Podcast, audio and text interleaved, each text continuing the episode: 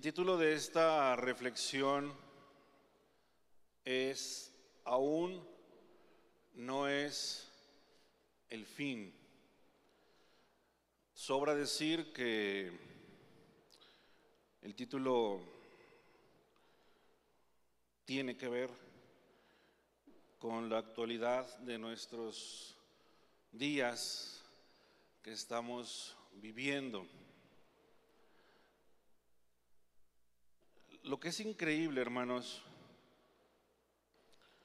y espero que esté de acuerdo conmigo, lo que es increíble y profundamente lamentable es que el mundo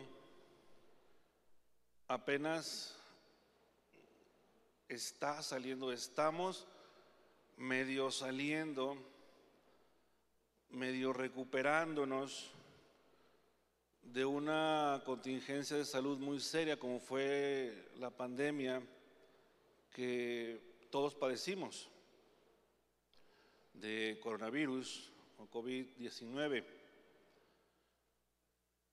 Y tal parece que como humanidad no aprendimos nada. Otra vez debemos de reconocer que como seres humanos el hombre ha vuelto a fracasar.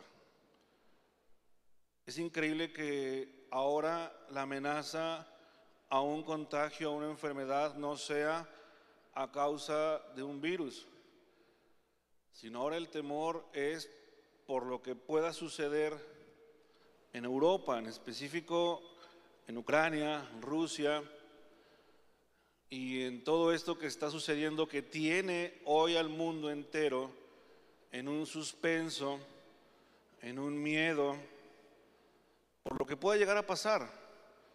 Si las cosas llegan a escalar de una forma eh, irreversible, pues sabemos que las consecuencias son y serían eh, terribles para todos. Es algo que se puede dar Sí. Es un temor, desde luego que sí. Estaba, hace, la semana pasada estaba viendo una película que se llama El Día del Fin del Mundo. Es una película nueva con... Está en Netflix, me parece, y creo que ya está en programación en algunos canales. Y esta película, la trama es un asteroide que acerca a la Tierra y durante su trayecto comienza a desgajarse y arrojar pequeños fragmentos, pero hay uno que se aproxima que es el principal. Y de pronto aparecen las noticias de que uno de esos fragmentos va a caer y lo van siguiendo en vivo los noticieros. Todo el mundo está al pendiente de la llegada del primer eh, pedazo de asteroide que va a caer. Y los cálculos indicaban que iba a caer en las Bermudas, en el mar, y que su impacto o su eh, alcance no iba a ser tan severo para la población, para el hombre.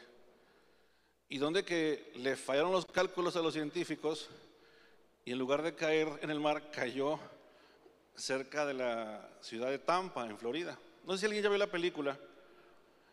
Desde que empieza te tiene en tensión. Está en Netflix. Y cae y, bueno, barre con, con la ciudad. Pero luego a 2.500 kilómetros,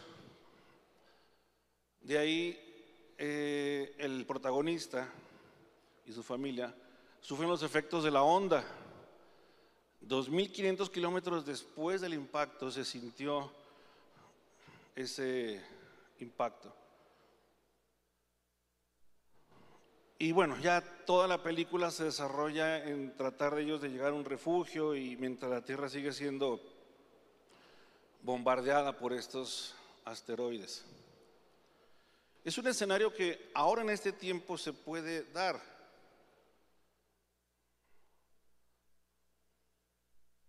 ¿Qué es lo que debemos de hacer como iglesia? ¿Cuál es nuestro papel en este tiempo? En primer lugar, nuestro primer deber, eh, perdón, es seguir orando por este mundo. Orar unos por otros. Porque a final de cuentas, hermanos, en el saldo final de las cosas, sean o no sean justas las razones que llevan a la guerra, ¿sí? Lo que queda al final de la jornada es dolor, es muerte y tristeza. Niños, jóvenes, adultos y ancianos, todos por igual son víctimas. Y no nada más ellos, los que pelean también son víctimas, sus familias son víctimas. En una guerra es un perder-perder, no hay ningún ganador. Y lo que debemos hacer es pedirle a Dios que tenga misericordia de este mundo. Pero también como iglesia, y este es el punto principal, como iglesia aún tenemos algo que hacer en medio de esta situación. Para entender esto tenemos que ir a la palabra de Dios. Tenemos que partir de algo. Abran sus Biblias al Evangelio según San Marcos, capítulo número 13.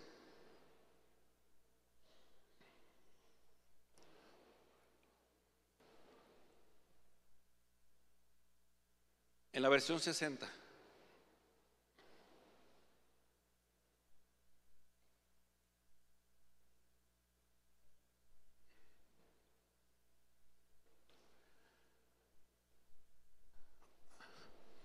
La, la primera parte de la reflexión, yo trataba, mientras pedía a Dios dirección, que no fuera como un estudio bíblico, porque no es el caso. Quizás la primera parte de la reflexión va a tener algunas eh, semejanzas a un estudio bíblico.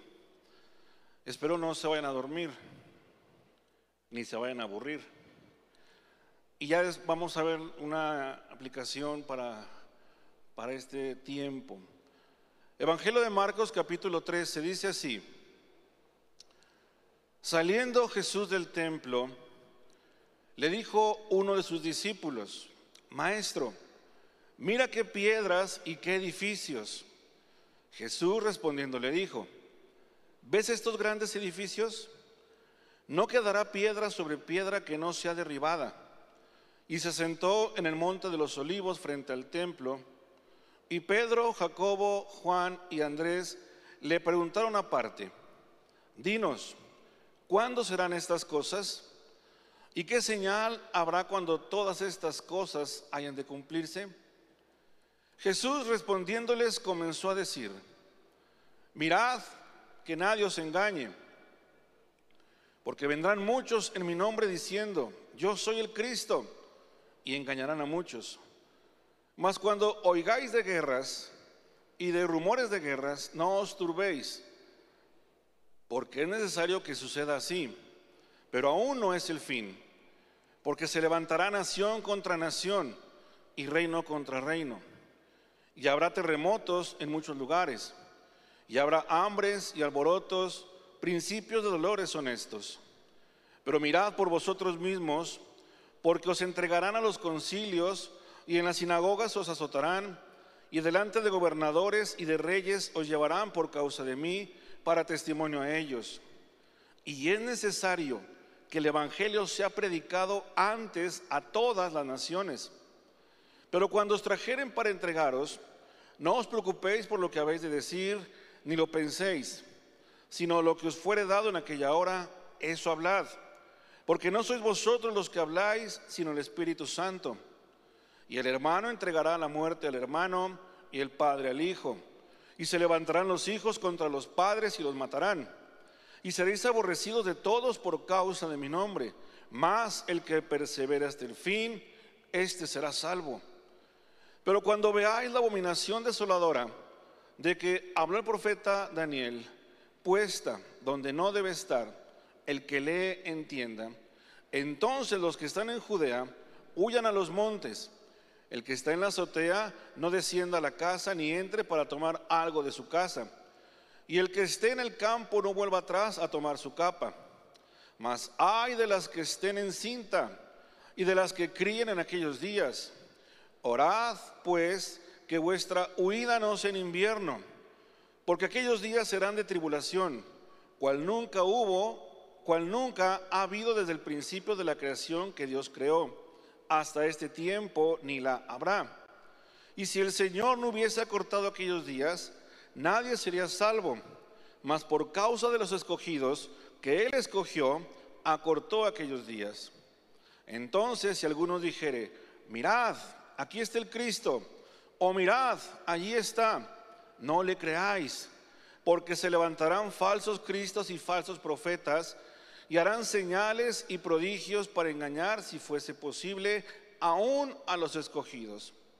Mas vosotros, mirad, os lo he dicho todo antes, pero en aquellos días, después de aquella tribulación, el sol se oscurecerá y la luna no dará su resplandor, y las estrellas caerán del cielo, y las potencias que están en los cielos serán conmovidas. Entonces, verán al Hijo del Hombre que vendrá en las nubes con gran poder y gloria.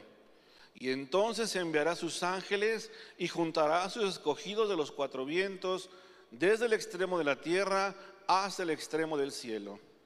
De la higuera aprended la parábola. Cuando ya su rama está tierna y brotan las hojas, sabéis que el verano está cerca. Así también vosotros, cuando veáis que suceden estas cosas, conoced que está cerca a las puertas. De cierto os digo que no pasará esta generación hasta que todo esto acontezca.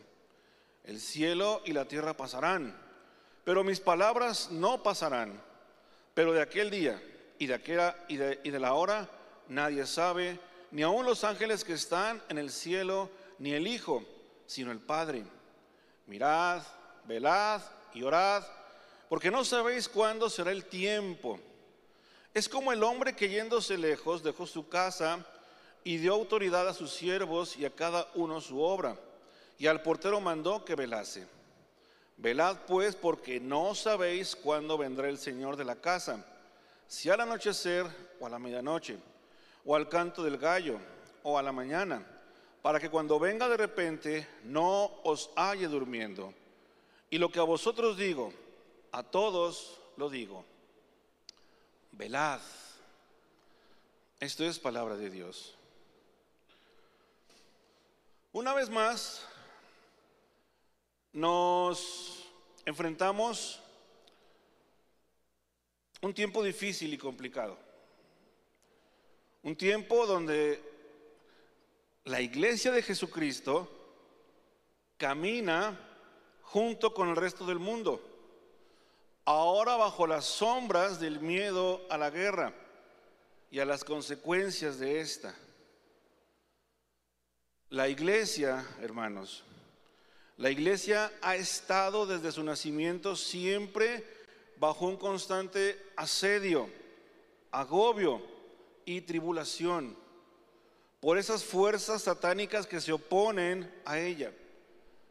Y ya sea de forma directa, en la persona de aquellos primeros cristianos que eran arrojados a las arenas del Coliseo y muertos de una forma terrible, ahí en ese momento esa iglesia compuesta por estos primeros cristianos estaba siendo duramente atribulada. Pero así en lo particular como en lo general, en medio de tempestades, de guerras, de hambrunas, de enfermedades, de pestes, de plagas, de desastres naturales, la iglesia ha permanecido también en el mundo, continuando con su misión. y va a continuar con su misión. ¿sí? Y en este tiempo que hoy estamos viviendo, no va a ser la excepción. La iglesia aún tiene una misión que cumplir. Por esa razón, es de suma importancia saber discernir los tiempos actuales que estamos viviendo. Entender cuál es nuestra misión. Y esa misión es saber transmitir, poder transmitir un mensaje de esperanza, un mensaje de paz, un mensaje de amor y a la vez un mensaje de redención en tiempos donde desde la óptica humana esto es imposible. Bueno, pues en estos tiempos es cuando más hace falta que la iglesia anuncie este mensaje. No es en tiempos de paz, no es en tiempos de refrigerio, es en tiempos como los que hoy estamos viviendo que la iglesia debe de cumplir más que nunca con esa misión. Por eso el tiempo actual demanda que la iglesia, que los que componen la iglesia sepan discernir, entender de forma diferente las cosas que están pasando a como las entiende el mundo. Para poder transmitir un mensaje de esperanza, hermanos, en tiempos difíciles, lo que la iglesia debe de saber primeramente es conocer quién es su Señor, es conocer su palabra, es conocer ese mensaje vivirlo en el día a día y luego así poder transmitirlo otros. Hay pasajes de, la Biblia, pasajes de la palabra de Dios que por su desconocimiento se malinterpretan y generan especulaciones, generan confusión entre las personas. Y este tema es uno de esos temas. Y si no, miren, otra vez. Se levantan las voces que propagan, que anuncian, otra vez lo mismo de tiempos pasados. Ahí viene el nuevo orden mundial. Ahí vienen los, las tramas políticas de los gobiernos, etcétera, etcétera. Ahí viene otra vez eh, eh, todo esto, eh, todas estas conspiraciones. Y lo único que generan es confusión, es temor. Esa deficiente escatología, hermanos, que en tiempos como estos vuelve a, surgir y vuelve a escucharse, es producto de esa mala interpretación de pasajes como los que vimos el día de hoy. Estas agendas, estas voces que se levantan cuando pasa un evento de estos. Parece que lo que tratan de acomodar es su propia agenda personal de interpretación bíblica, aunque ésta esté muy alejada de la verdadera revelación de la palabra de Dios. El pasaje de Marcos 13 y sus paralelos de Mateo 24 y Lucas 21, ¿sí? se les conoce también como el pequeño apocalipsis de Jesús. Y estos pasajes o este nombre que se les da a estos pasajes se debe al hecho de que en estos capítulos de los llamados evangelios sinópticos están insertados estos discursos de Jesús, estos dichos de Jesús, estas palabras y estas descripciones que él hace acerca de los últimos tiempos. Pero, pero lo hace en algo que se conoce como lenguaje apocalíptico. Por eso muchas veces este tipo de lenguaje es desconocido para nosotros. De ahí nace esta confusión, de ahí se generan de pronto estas controversias. William Barclay menciona que este pasaje de Marcos es difícil de comprender para el lector moderno, ya que este capítulo es uno de los capítulos más judíos de toda la Biblia. Porque en este capítulo Jesús emplea un lenguaje, emplea términos, emplea figuras que son muy familiares para los judíos de sus días. pero que resultan extraños y desconocidos para el lector moderno como nosotros. Sin embargo, en su obra, William Barclay hace una especie de desglose o desmenuza este pasaje y hay cinco, lo voy a decir así, cinco hilos que él distingue entre estos dichos de Jesús, cinco pensamientos, cinco ideas en este pasaje. Número uno, Marcos 13, dice Barclay, aborda profecías que hablan sobre la destrucción de Jerusalén. Marcos 13 habla también de la inminente persecución de cristianos. Marcos 13 habla sobre las advertencias de los peligros que habrá en los últimos días. En este pequeño apocalipsis de Jesús también se identifican algunas imágenes que son extraídas de la concepción judía del día del Señor. Y por último, en este pasaje hay un hilo fundamental y que es el principal y es el que nos vamos a enfocar esta tarde y es el que tiene que ver con la llamada segunda venida de Cristo. El problema de estos pasajes, hermanos, es que todo está entrelazado. Jesús habla de lo inmediato, habla de lo que ha de venir en un mediano plazo y habla de lo que ha de venir en un largo plazo. Y el problema es, o, el, el reto, la encomienda, es saber distinguir qué cosa, qué dicho pertenece a cada tiempo que dio nuestro Señor. Este hilo o referencia de la segunda venida de nuestro Señor es importante a la luz de lo que hoy está sucediendo. Porque esa debe de ser la principal fuente de esperanza y consuelo. Saber que Jesucristo viene pronto. Hay dos realidades que emergen en medio de estos pasajes difíciles y de pronto confusos para entender. Hay dos verdades que sobresalen. Uno, Él va a regresar. Y dos, Él va a consumar la obra de Dios en este mundo. Cuando eso suceda, en esa segunda venida, o en esa parucia, como le llaman algunos, ¿sí? será un hecho increíble.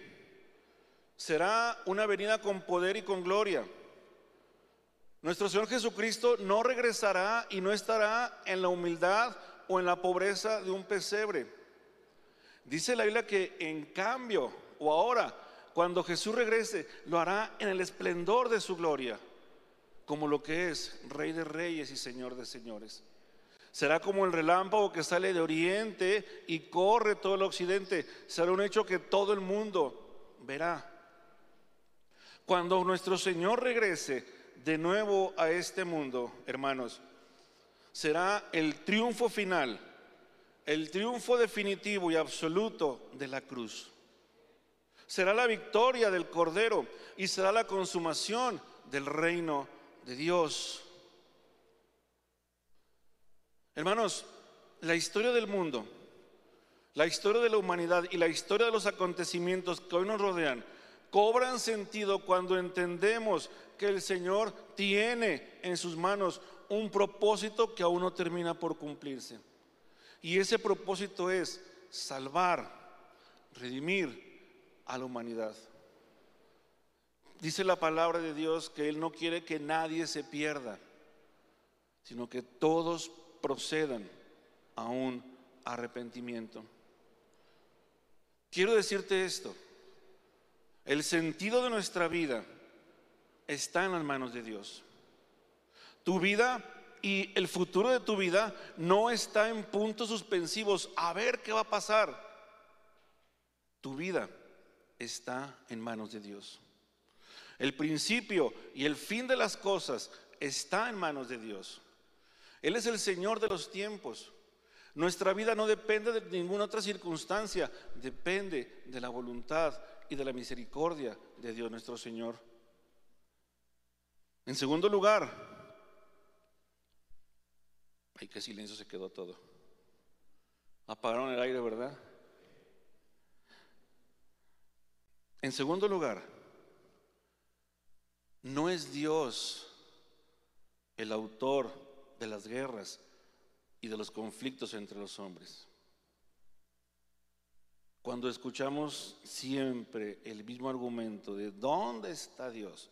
¿Por qué Dios permite que pase eso? Y luego quieren como filosofar o, no sé, es que si Dios creó el bien, entonces creó el mal. Y son los mismos discursos de siempre. Pero Dios, hermanos, Dios no es el autor de las guerras. Dios no es el autor de los conflictos entre los hombres estos y todos los problemas que hay en el mundo, entiéndase todos, enfermedades, muerte, violencia, todo ello es consecuencia de la desobediencia del hombre. Es consecuencia del pecado que hay en la humanidad. Dios no es el autor de las cosas malas que están sucediendo. Dios, repito, no es el autor de todo esto. La historia que estamos viviendo tiene un propósito y un fin. El propósito es que a través de estos conflictos como los que hoy estamos teniendo, estos sean, como lo dijo C.S. Lewis hace tiempo, sea una especie de megáfono, sean una especie de, de bocina, ¿sí? que Dios usa para hablarle a este mundo, para despertar a una humanidad dormida y que se ha alejado de Él, incluida desde luego su iglesia.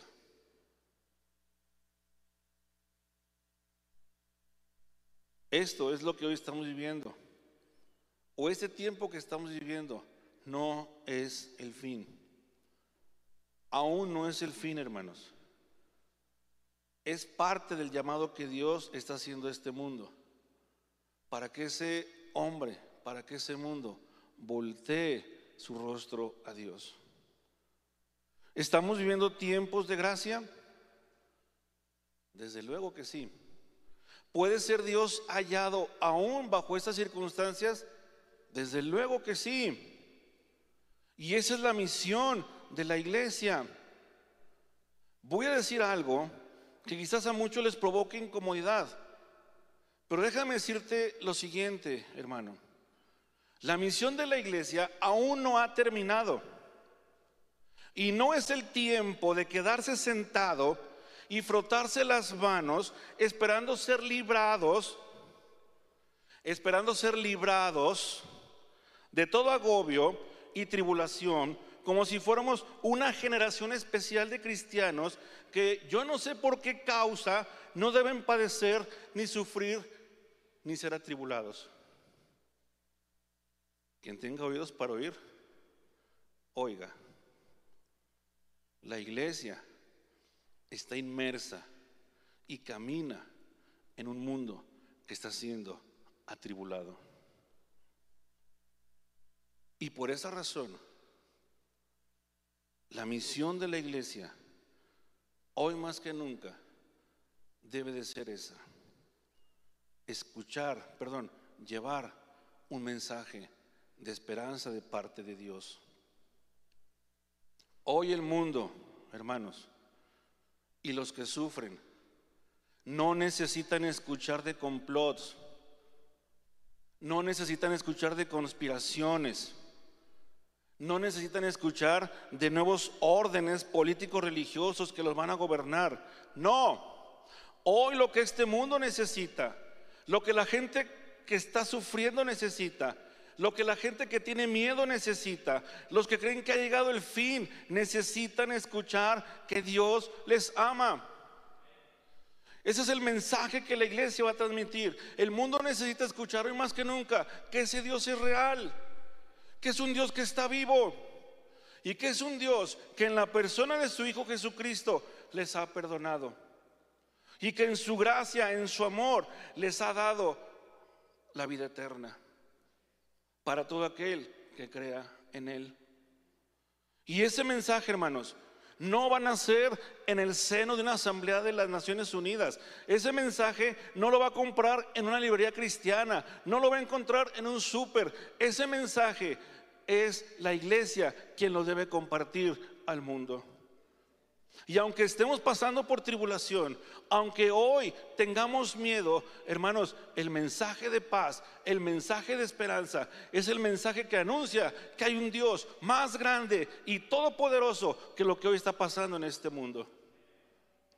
Y esa es nuestra misión. Es urgente, hermanos, es urgente que el mundo sepa que la verdadera paz está en Jesús, que Él es nuestra paz que Jesús es la paz que el mundo necesita. No la paz de la conveniencia, no la paz condicionada, no la paz de llegar a acuerdos que después se rompen. Es la paz que nace del corazón de un Dios que sigue amando aún a este mundo. Y que en su amor sigue dando a su Hijo único para que todo aquel que cree en Él no se pierda. Eso es gracia. Y eso es amor en medio de estos tiempos. Por esa razón, aún no es el fin. Aún hay muchas cosas por hacer. Aún hay muchas personas, iglesia, que necesitan escuchar este mensaje. El mensaje del Evangelio. Quiero concluir con lo siguiente.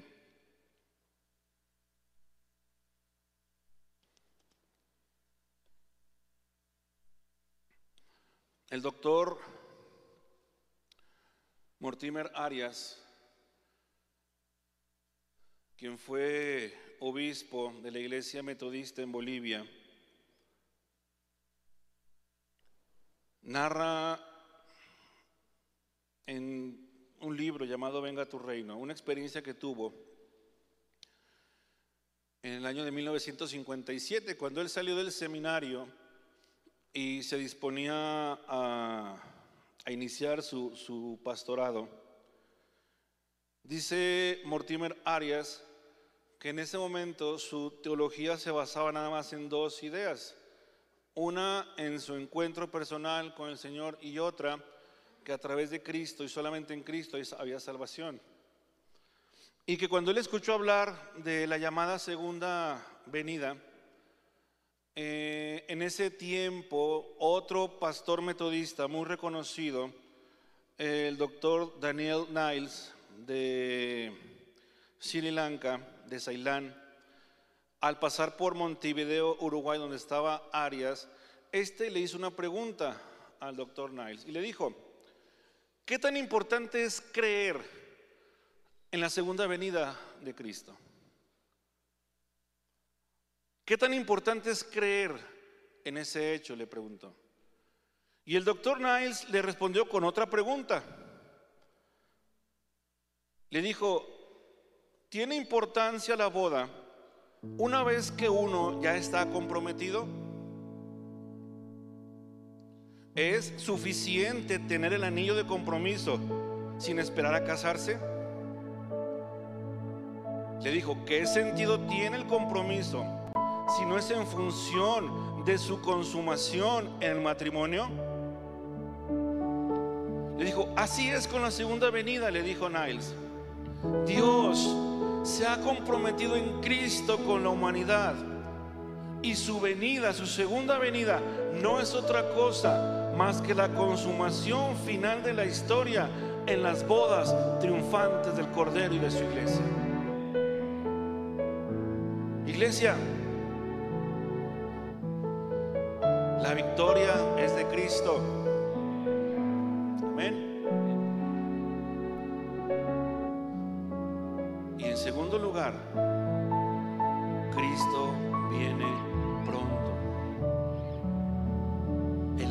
Señor viene pronto. Las señales de Marcos 13, sus advertencias y el llamado a estar esperando dicho momento es a lo que verdaderamente nos debemos de ocupar. Es un tiempo de velar y de orar. Jesús dijo, manténganse despiertos, porque no saben cuándo volverá el dueño de la casa, si al atardecer o a la medianoche o al canto del gallo o al amanecer. No sea que venga de repente y los encuentre dormidos. Lo que les digo a ustedes, se lo digo a todos, manténganse despiertos. Hermanos, no perdamos el tiempo tratando de hacer relojes escatológicos que no tienen pies ni cabeza. No perdamos el tiempo haciendo cálculos de que, qué día y a qué hora será el regreso de nuestro Señor. Porque hacer eso es pretender arrancarle ese secreto a Dios. Y si ni los ángeles ni el Hijo lo saben, cuanto menos nosotros lo vamos a saber. Pero sí tenemos que estar preparados porque Cristo viene ya. Las señales y lo que narra Marcos, Mateo y Lucas y parte del Apocalipsis ya se han estado cumpliendo. Faltan cosas, pero hoy tú y yo somos testigos de que cada evento que sucede, cada día que pasa, es un día menos para que Jesús. Es un día menos para que nuestro Señor regrese por nosotros. Mantengámonos alerta y compartamos este mensaje con quienes aún no le conocen. Por último, son tiempos de una profunda oscuridad. No solo es lo que está pasando en Europa, lo que pasa en todas partes del mundo, es lo que está pasando en México. Son tiempos de una profunda oscuridad y todos lo reconocemos. Y esta se ha profundizado.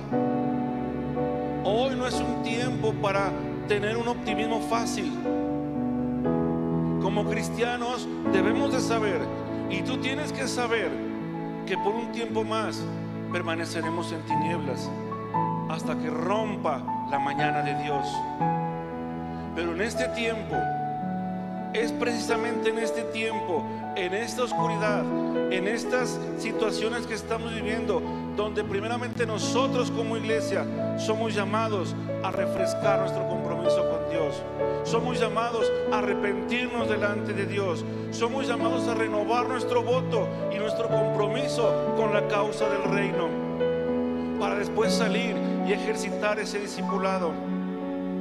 Ahora sí de una forma fresca y renovada. Lo hemos venido diciendo, hermanos, desde aquel regreso de mayo del año pasado. Si tú regresaste a la casa de Dios, igual que como te fuiste, con los mismos enojos, con los mismos enfados, con la misma tristeza, hermano, habrás desperdiciado el mejor tiempo que Dios te dio para cambiar.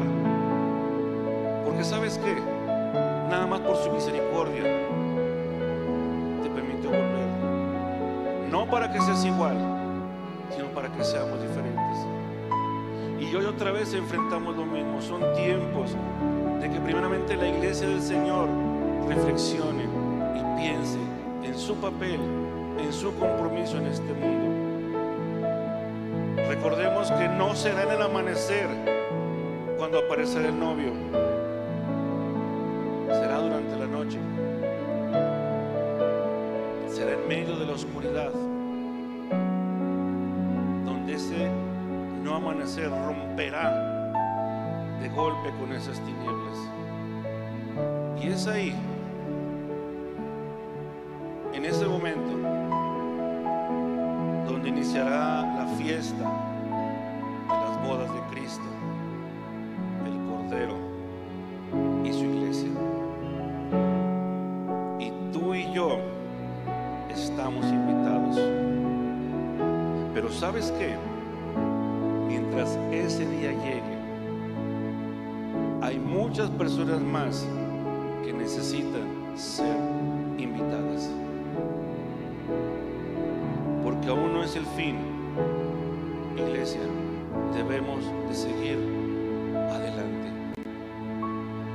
Debemos de seguir proclamando y anunciándole a este mundo que Cristo vive, que Cristo reina, Cristo es el Señor de todas las cosas, que nuestra vida y el destino de este mundo no estén puntos suspensivos, no está dependiendo de la guerra, depende